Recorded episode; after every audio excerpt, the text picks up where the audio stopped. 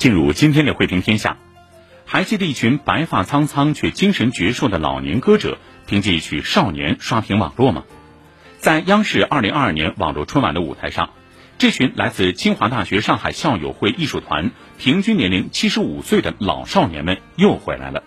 这次，他们唱响了充满青春朝气的串烧曲《热爱与少年》，还加入了今年的网络热歌《热爱一百零五度的你》。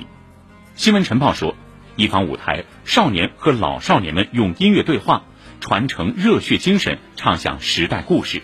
网友们纷纷留言：“太好哭了。”谢谢爷爷奶奶们为祖国工作五十年，好厉害！